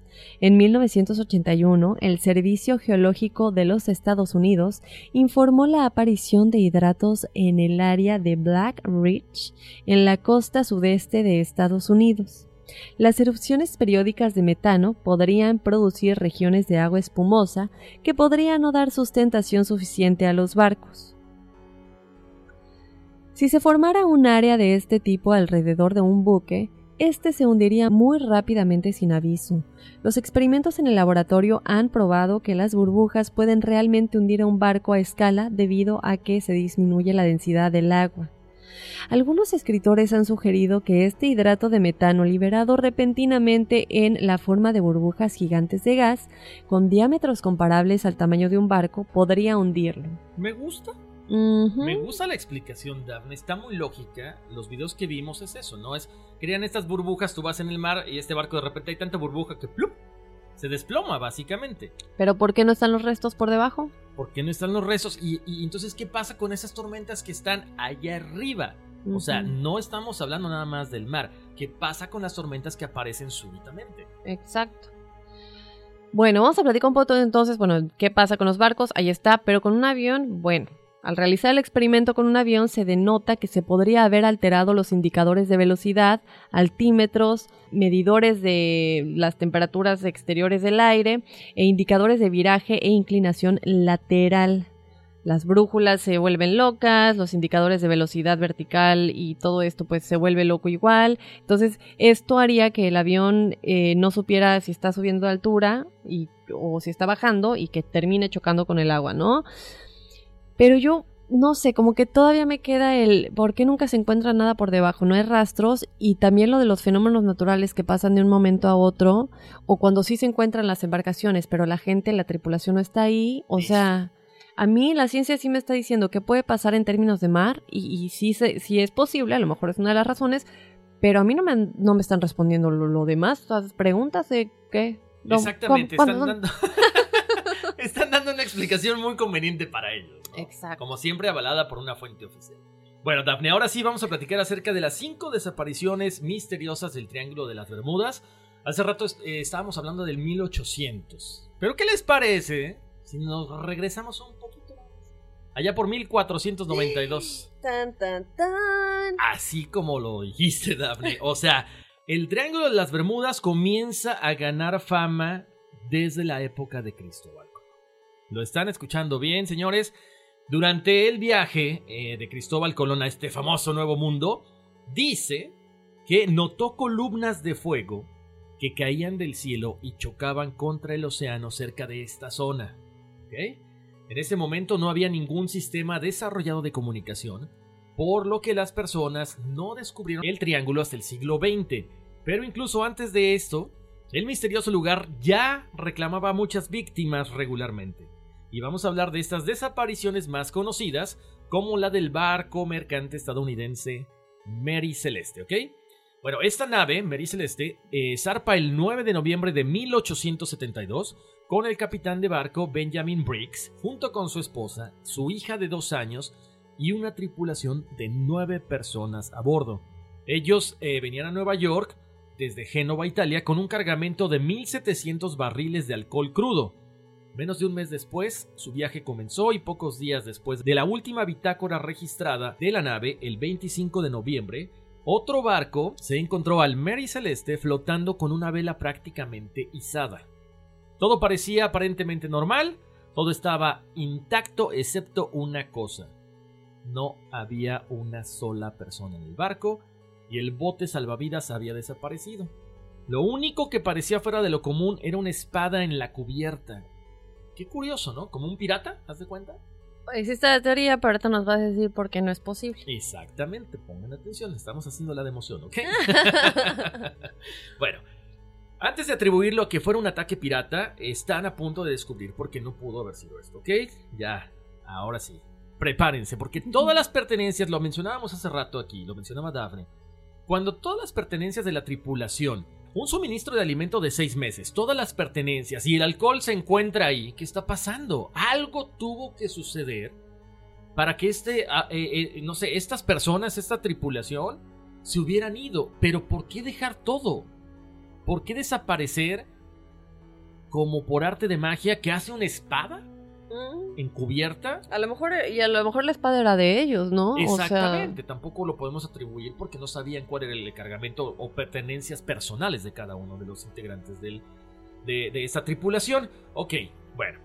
Cualquier otra teoría, ya saben, desde terremotos submarinos, ataques de calamar gigante, me sonó a 20.000 leguas de viaje submarino, o un desastre natural, bueno, dices, ok, pudo haber sucedido, pero ¿por qué todo está intacto? O sea, estás hablando de un barco que no tiene rastros de un desastre natural, de que algo sucedió. Es simple, sencillamente, la gente que estaba ahí se desvaneció como por arte de magia. Es muy interesante. Eh, o sea, el barco estaba funcionando. Entonces, ¿por qué la gente lo abandonaría sin regresar? O sea, ni la tripulación ni el bote salvavidas se encontró. ¿Qué pasó? Yo me iría con una puerta dimensional salto a otro, podría ser podría ser que se encontraron con una situación que les pareció completamente fuera de lo normal y al subirse al bote salvavidas entraron a una puerta dimensional, desaparecieron porque no se encuentra el bote, no se encuentran las personas por ninguna parte, ¿no? Entonces, ¿a dónde se dirigieron? ¿En dónde terminaron? Bueno, sí yo otro. Este es el curioso hallazgo de Ellen Austin. Esto sucedió en 1881. La, la goleta americana de 64 metros de eslora, el Ellen Austin, navegaba desde Nueva York a Londres cuando la tripulación vio un barco no, no identificado a la deriva en el mar de los Sargazos que se encuentran en el extremo norte del Triángulo de las Bermudas. Algo parecía estar fuera de lugar en el barco. Así que bueno, el capitán Baker del Austin decidió observar el barco abandonado con mucho cuidado durante un par de días para asegurarse de que no era una trampa. Porque bueno, en estos tiempos ya sabemos que los piratas y las trampas eran muy comunes, ¿no? Para pues destruir otros barcos y apoderarse de ellos. Al hacerlo, ellos vieron que todo estaba intacto y normal en teoría. Entonces él decidió enviar a su tripulación para ver qué era lo que sucedía, que se subieran y, y que estuvieran ahí, ¿no? Eh, um, Austin perdió la pista del barco abandonado. El envío estaba bien embalado, pero de hecho no había nadie a bordo, o sea que la tripulación no estaba ahí. Así que él decidió remolcarlo de regreso a Nueva York con él. Al principio los dos barcos navegaban uno al lado del otro en hermosas aguas tranquilas, pero cuando una fuerte tormenta salió de la nada dos días después, estos dos barcos se separaron. El Ellen Austin perdió la pista del barco abandonado. Una vez que la tormenta se calmó, un poco después de unos días el capitán Baker encontró una vez más la nave abandonada a la deriva sin rumbo fijo en el mar. Al alcanzar el barco y verificarlo, el capitán se sorprendió por lo que encontró. El barco estaba en la misma condición, perfecta que antes, a pesar de la tormenta por la que habían pasado, pero sin ninguna sola alma a bordo. Ahora, ¿a qué nos referimos? Ya dijimos que no había nadie a bordo anteriormente. Entonces, esto quiere decir que el capitán Baker envió sus hombres, algunos de sus hombres, a que estuvieran al mando porque iban a viajar juntos a pesar de que estaban como remolcados, ¿no? Entonces, cuando las vuelve, vuelve a encontrar este barco, eh, ellos ya no estaban ahí, pero de nueva cuenta la tripulación estaba intacta igual que la vez cuando lo encontró por primera vez, ¿no? O sea, qué miedo, Daphne, perder a tu tripulación. O sea, venían juntos. Así es. ¿Cómo puede ser que lo hayas perdido de vista dos días por una tormenta y vuelve a aparecer todo intacto, pero sin tu gente? Yo no, no, no sé, no me imagino la, eh, la carga o la culpa que debía haber tenido el capitán. No, sí, sin duda alguna, ¿no? Eh, parecía así como ponerlos en un barco maldito o no sé qué. Te cuento que esta parte de la historia ha sido confirmada, sin embargo, hay más. Algunas personas creen que el capitán Baker hizo un intento más para remolcar el barco a tierra, pero después de que el intento número 2 terminó de la misma manera, el Ellen Austin simplemente dejó el barco aparentemente maldito, como les decía, abandonado, pues ya para que te arriesgas, ¿no? Según otra versión, el barco abandonado fue visto una vez más, pero esta vez con una tripulación diferente a la que dejó el capitán Baker. wow. En fin, nadie más, nadie más que el Triángulo de las Bermudas sabe, ¿no? Lo que realmente sucedió ahí. Exacto. ¿Saben lo único que sí me da coraje, Darne? Todo eso que estamos platicando. Yo no he visto una sola película del Triángulo de las Bermudas que esté buena. Sí.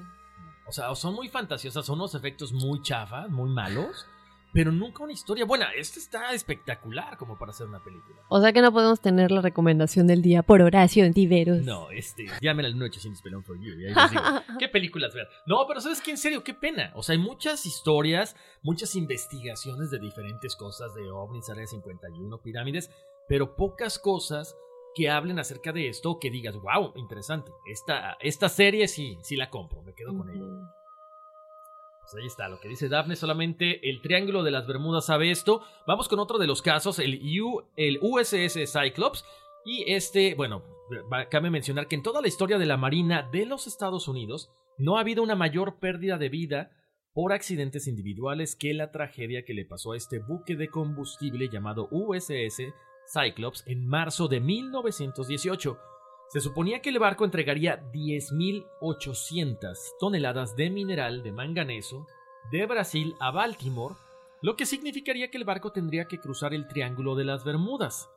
El barco parte un día y el único mensaje que se recibe de la tripulación fue que no tenía ningún problema. Luego, el barco con sus 309 personas a bordo, así como lo oyen, desaparece en medio de la nada. El capitán del Cyclops nunca envía una señal de socorro ni nada parecido, simplemente se esfuma. Incluso después de que el área había sido inspeccionada a fondo, no se encuentran rastros del buque. La investigación nunca descubrió la causa de la desaparición. O sea, para que cargue 10.800 toneladas, imagínense el tamaño del carguero que estamos hablando. No, no, no, no puede ser. Lamentablemente se queda un enigma sin resolver, ¿no? Y como dicen por ahí, solamente el Triángulo de las Bermudas sabe lo que sucedió ahí. El otro Horacio es el Jet Grumman Cougar, que es uno de los misterios más recientes de las Bermudas. Esto se dio en 1991, en la época de Halloween, y el jet era piloteado por John Birdie y su copiloto Paul Lukeris. El avión volaba con dirección a Nuevo México, con dirección a Tallahassee. El clima pues no era el ideal, estaba nublado, pero tampoco era como para que no pudiera navegar, ¿no? Em, te cuento, Horacio, que al levantarse por encima de las nubes turbulentas, pues si está nublado y hay lluvia, tratas como evadir, Birdie le pidió permiso al centro de vuelo para aumentar la altitud y el permiso fue otorgado. Entonces el piloto comenzó a hacer exactamente esto, ¿no? Justo cuando el jet estaba ascendiendo a la luz del sol y fuera de la capa de las nubes, desapareció el radar. Los controladores no podían creer lo que veían. En el lugar donde acababan de ver el avión solamente había un espacio vacío. Ellos intentaron llamar a los pilotos, pero no hubo respuesta y sin embargo nuevamente no hubo señales de socorro ni nada antes de la desaparición. El avión no se estaba cayendo al océano, de hecho era todo lo contrario, estaba ganando altitud como ya les dijimos y pues parecía desvanecerse. Mientras más subía, más se desvanecía y seguía desvaneciéndose del radar, lo cual está muy raro. Entonces, bueno, hasta el día de hoy no se ha encontrado rastro. Cabe aclarar que si se hubiera caído, lo hubieran registrado él iba ganando altitud y conforme iba ganando la, altitud, se iba desvaneciendo hasta que desapareció completamente del, del, radar, ¿no? Del, del, centro de control. Digo, como dijimos, ¿no? Dicen que si el metano por parte del mar, pero entonces, ¿qué sucede cuando son cosas en la parte de arriba? No me han explicado eso. Exactamente, esa parte. Todavía, todavía no se les ocurre algo lógico, ¿no? Para decir, para tratar de desentrañar el, el misterio. Y finalmente tenemos uno más reciente, Daphne, y bueno, gente que nos escucha, el MU-2B. Eh, bueno, este caso es de el 15 de mayo del 2017. Es otro avión, en este caso es un avión bimotor, que despega para llevar a la fundadora y CEO del grupo Skylight, Jennifer Bluming, junto con sus dos hijos pequeños de 3 y 4 años de edad a Florida. El avión estaba piloteado por eh, Nathan Ulrich, el avión sale de Puerto Rico a las 11.30 de la mañana. Como siempre, no reporta ningún problema. De hecho, viaja perfectamente mientras estaban en el aire. El clima está perfecto. No había nada que indicara que iba a poder, no sé, eh, caerse, haber una tragedia. Pero misteriosamente, cuando el avión alcanza los 7300 metros de altitud, simplemente como el anterior, desaparece del radar los controladores de tráfico de Miami eh, también perdieron contacto por radio. Al día siguiente, a 15 millas de La Habana, la Guardia Costera de los Estados Unidos vio algunos restos que creían que eran los restos del avión desaparecido. Sin embargo, ni los pasajeros ni el piloto han sido encontrados. Ahora, aquí quiero recalcar, la Guardia Costera vio algunos restos que creían que eran del avión.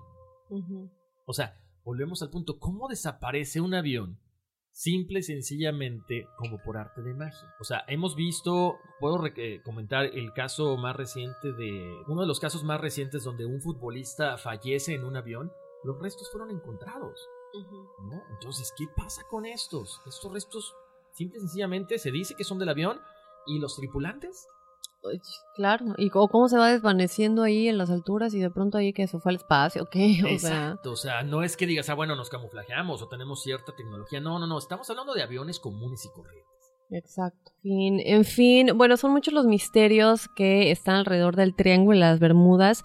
Que nos dejen saber, chicos, si ustedes saben de algún otro incidente o si tienen alguna explicación por parte de la ciencia, porque ya saben que todos somos enigmáticos y queremos que ustedes sean parte de, pues si quieren de, esas investigaciones que nos manden, también ustedes que saben, que nos ayuden a, a decodificar, ya sonó el zodiaco, la información para que pues encontremos respuestas juntos, ¿no? Y que, pues como vemos, algunos tal vez nos escondan información, aquí estamos tratando de traer a la luz lo que podría ser. No tenemos respuesta tampoco de qué sucedió con el vuelo MH370 de Malasia Airlines, si está o no conectado. Escuchen ese episodio si no lo han escuchado, damos detalles exactamente de qué sucedió con este vuelo, cómo desapareció y por qué es uno de los misterios más grandes en la historia de los vuelos comerciales. Exactamente, Daphne. Y a final de cuentas, eh, tú lo, lo, lo, comentaste varias veces aquí. Eh, la ciencia dice, ok, el metano, esto, lo otro, bla, bla, bla, bla, bla, pero no hay nada que, que sustente todo esto. Entonces, se vuelve a quedar ahí abierto para que... ¿Quién nos los va a decir? No sabemos. ¿Jimena? Ah, tal vez. ¿Quién nos podrá decir acerca de todo esto? Una pistita, por lo menos. Tal vez podría ser, eh, podría ser, pero sí, ya que platicaste de eso, vamos a tratar de tener a nuestra psíquica Jimena La Torre para una especial de mitad de año tal vez. No le prometemos nada, tenemos que contactarla, ojalá que, que sí tenga tiempo porque sabemos que tiene mil, mil cosas que hacer. Eh, pero mientras tanto vamos a tener a nuestra angelóloga Ingrid Child. Ustedes ya vieron durante el fin de semana en nuestras redes sociales, si no lo han visto, láncense ya a nuestro Facebook y a nuestro Instagram en donde les publicamos una foto con tres cartas, de las cuales ustedes pueden o tal vez ya eligieron el número uno, el número dos o el número tres, y ese es el mensaje de su ángel. También les vamos a estar platicando acerca de los ángeles caídos y el lugar que ocupamos los humanos en la línea de la creación. También nos va a estar dando detalles precisos de la labor de los ángeles en nuestras vidas. Nos va a platicar acerca del lenguaje que ellos no entienden, o sea que si te quieres comunicar con ellos, ¿qué es lo que ellos no entienden para que no te comuniques así? Y también, como ya les dije, va a estar entregando los tres mensajes para cada número que ustedes, nuestros escuchas, hayan elegido. Así que si no lo han visto, láncense ya a nuestro Facebook, nuestro Instagram para que escojan su cartita y escuchen los mensajes que tienen para ustedes los ángeles. Así es, Daphne. Bueno, vamos de lleno a las eh, porque el tiempo apremia. Eh, tengo por acá, gracias a toda la gente que nos ha escrito. Recuerden, para la numerología nos tienen que escribir, nos tienen que escribir a enigmas.univision.net y ahí nos mandan su fecha de nacimiento con su nombre completo. Pueden mandarlo por familia, porque así me lo mandan también a veces. María del Rosario Ordóñez y Loreto Morales, Francisco Iván Fonseca Medellín son el número uno personas con el número uno son eh, es gente que tiene mucha pasión por la acción tienen ideas originales son creativos son líderes son líderes innatos y les gusta tener ese espacio de soledad les recuerdo, si ustedes son uno, tienen que tener su espacio con su pareja, pero también ustedes para crecer individualmente. Para eh, José González, José González está en Texas, un saludo para él hasta allá. Él es el número dos el número de la cooperación. Son personas que dentro de su misión en la vida tienen que ser cooperativos, tienen que ser eh, bondadosos, reservados, pacifistas, conciliadores, buena onda con los demás.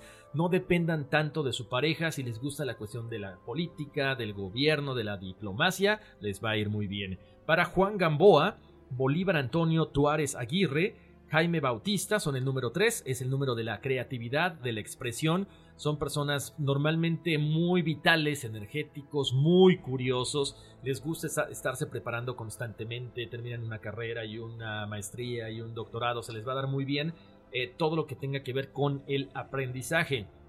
Para Linet Becerril, ella es el número 4, es el número del trabajo, son personas que siempre dan más de lo que tienen que dar en el trabajo, tanto en la escuela como en la cuestión laboral, son objetivos, son confiables, lo que sí, dejen a un lado su rutina porque de repente esto los puede llegar a cansar y decir no hago más cosas. Para David Hernández Fuentes, él es el número 5, es el número del cambio, de la libertad.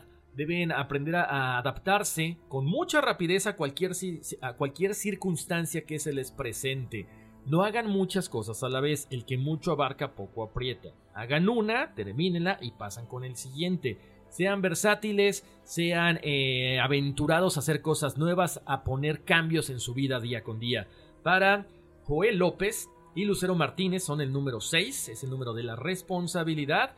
Eh, buscan siempre ayudar a los demás, a toda la gente que está alrededor de ustedes, en la casa, en la familia, en el trabajo. Son personas muy amorosas, muy tolerantes, pero a veces caen en el perfeccionismo. Si las cosas no salen como ustedes quieren, relájense, cómanse un sneaker. Para Emma Hernández Vázquez y Mauricio Escobar son el número 7. El número 7 representa la búsqueda y la reflexión. Son personas que tienen el psiquismo a flor de piel. Aventúrense, ya les he dicho, mediten, no tengan miedo de todo esto. Ustedes lo conocen, lo que pasa es que tienen que profundizar más en todo esto. ¿Cómo profundizan? Disfrutando sus momentos de soledad, de quietud. Desarrollen su intelecto a través de la meditación, conéctense con su yo interno, con sus guías espirituales que les va, a ir muy bien. Para Héctor Gudiño Velázquez, Gabriela de Perea, son el número 8. El número 8 es el poder, es lo material, es lo espiritual. Son personas que tienen mucha facilidad para hacer dinero, eh, son eficientes, son observadores. Cuidado, porque cuando empiezan a recibir dinero por su trabajo, por todo lo que hacen, como que tienden a olvidar esa parte espiritual de la que ustedes también tienen mucha facilidad para desarrollar y empiezan a gastar tanto energías y dinero en cosas que no les convienen. Para Juan Nicolás Alcorta, Naida Gómez, Julio Ernesto Valdés Díaz, Jessica Vázquez García, Ana Rodríguez son el número 9, el número del idealismo.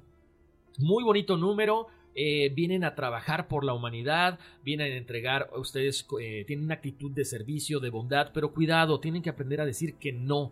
Si hay algo que atenta contra sus principios, digan que no, no quiero, no quiero ir a una fiesta, no quiero prestarte dinero, no tengo ganas de hacer esto.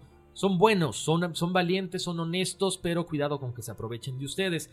Y fíjate, Daphne, nos mandaron este, varias numerologías, muchos números maestros. Tenemos a Ana Medina, Juan Carlos Canizales, de San Diego, California, Ángel Hernández, Elizabeth Camacho Díaz y Juan Carlos Alcorta son el número 11. Y Jorge Torres Flores es el número 22. Ya saben que estos números son números maestros. Son muy buenos números porque en el aspecto de que eh, son eh, ya tienen muchas vidas pasadas, ya están a punto de pasar a otro plano, solamente tienen que trascender de la forma de eh, en, forma de ayuda. Ustedes quieren trascender, ayuden a los demás, no busquen reconocimiento. El reconocimiento no vale la pena en este mundo. Tienen que ayudar con el ejemplo. Ustedes tienen la facilidad de conectarse con sus guías espirituales y también ser un guía para los demás, así que traten de vivir su vida como un número maestro y no como otro número menor. ¿Ok? Eh, oye, Daphne, nos, mandaron un correo. Dice, hola, buenas noches. Dice, eh, saludos desde Riverside, California. El motivo de mi mensaje es para felicitarlos, gracias. Eh, querían hacer una consulta. Dice esta chica que su sobrino Oscar nació en abril del 2001 y su hermano nació en, noviembre del 69, pero él murió en el 97. Dice que tienen el mismo número en la numerología y quiere saber si es posible que se pueda reencarnar porque se parecen físicamente y en muchas cosas. Su mamá dice que, eh, pues que tienen muchas similitudes. Ahí tendríamos que hablar con nuestra, nuestra experta. Porque acuérdense, no solamente que coincidan con la numerología. Yo no sé si son la misma persona. Quizás sí. Pero en ese caso pasaremos el caso, o en este caso pasaremos la información a nuestra experta a ver qué nos dice. Sí, yo creo que le podemos preguntar a Ingrid a ver si tiene alguna, algún mensaje con respecto a esto. está, está interesante por lo que dice, ¿no? Que tiene el mismo número y también que... ¿Qué tiene que ver la fecha de muerte? No, ¿verdad? Solamente la de... No, la fecha, la fecha de nacimiento nada más. Y que se parecen mucho. Claro, ahora hay que también recordar, hay una cuestión bien interesante. Eh, si es hijo, o sea, eh, o sea, si es tu sobrino, muchas veces eh, hay ciertos rasgos muy parecidos como familia. Entonces, digo, te lo digo así a colación, no es que no, no es que te esté dando una respuesta concreta, pero ya que hablemos con Ingrid, este, ahondamos en ese caso. Sí, sí es que ella es la experta indicada, si no trataremos de, de contactar a alguien más. Eh, pues muchas gracias por los mensajes y las preguntas. Pero yo creo que ya llegó el momento de despedirnos, Horacio. Sí, caray, ya se acabó el tiempo. Muchísimas gracias, como dices, Daphne. Todas las dudas que tengan ustedes eh, nos pueden escribir a nuestro, en nuestras redes sociales, Enigmas eh, sin resolver, en Instagram y Facebook. Pero más fácil, escríbanos todas sus cosas, sus numerologías a nuestro correo, que es enigmas.univision.net. Sí, que nos escriban más que nada al correo en cuanto a preguntas de la numerología. Siempre nos dicen, pero ¿cómo puedo saber mi numerología? Recuerden escribirnos a enigmas.univision.net porque los mensajitos se pierden en las redes sociales y luego no los encontramos. Entonces, el correo tiene más seguimiento y es más fácil que no nos perdamos. Recuerden también que es importante que se suscriban para que les lleguen las notificaciones cada vez que subimos episodios. Entonces, en su aplicación simplemente van a Apple Podcast o Spotify o Google Podcast, la que sea que nos escuchen se suscriban y que descarguen los episodios para que nos puedan escuchar en donde sea. Así es. Bueno, señores, pues vámonos, que aquí espantan. Uy, sí.